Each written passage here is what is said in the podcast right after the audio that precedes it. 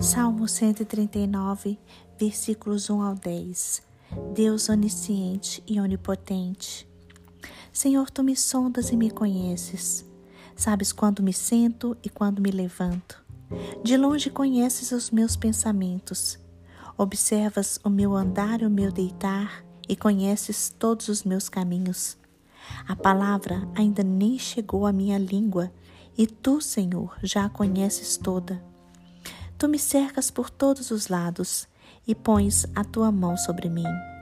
Tal conhecimento é maravilhoso demais para mim, é tão elevado que não posso atingir. Para onde me ausentarei do teu espírito? Para onde fugirei da tua face? Se subo aos céus, lá estás. Se faço a minha cama no mais profundo abismo, lá estás também.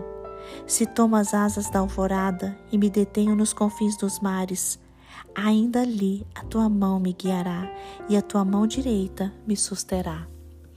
Irmãos, o Salmo 139 fala da onisciência, da onipotência e da onipresença de Deus. O salmista diz que os olhos de Deus nos encontram em qualquer lugar, seja no mais alto céu, seja no mais profundo abismo.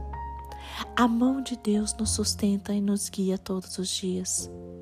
Deus é o artesão perfeito e nós somos sua obra-prima.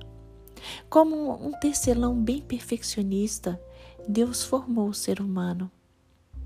Este salmo nos ensina que não é possível enganar ou esconder-se de Deus. Deus é onisciente. Ele conhece cada detalhe e momento das nossas vidas. Ele conhece nossos pensamentos, conhece nosso passado, nosso presente e nosso futuro. Este salmo nos ensina que não é possível fugir do Deus onipresente. Este salmo nos ensina que não é possível se esconder de um Deus onipotente. Este salmo nos ensina que não é possível permanecermos as mesmas pessoas depois de conhecer o grande e verdadeiro Deus, o Criador e sustentador de todas as coisas. Por isso, hoje, faça como o salmista Faça esta sincera oração. Sonda-me, ó Deus, e conhece o meu coração. Prova-me e conhece as minhas inquietações.